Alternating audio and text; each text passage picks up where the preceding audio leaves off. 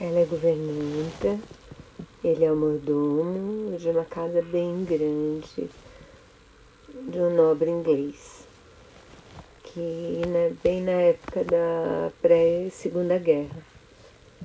E o dono da casa é um nobre, super bem intencionado, mas que acaba se envolvendo com os nazistas. E o mordomo tem essa posição de que o patrão dele é rei, manda e ele não questiona nenhuma atitude. Ela já pensa, já discute, já duvida, né?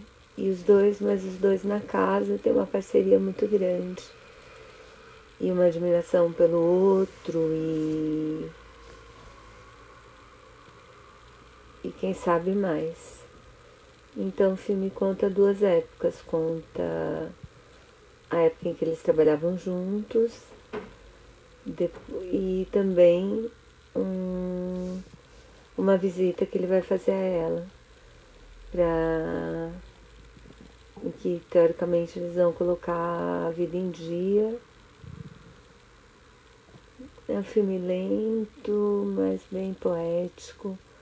Os dois estão incríveis. Eu acho que vale a pena.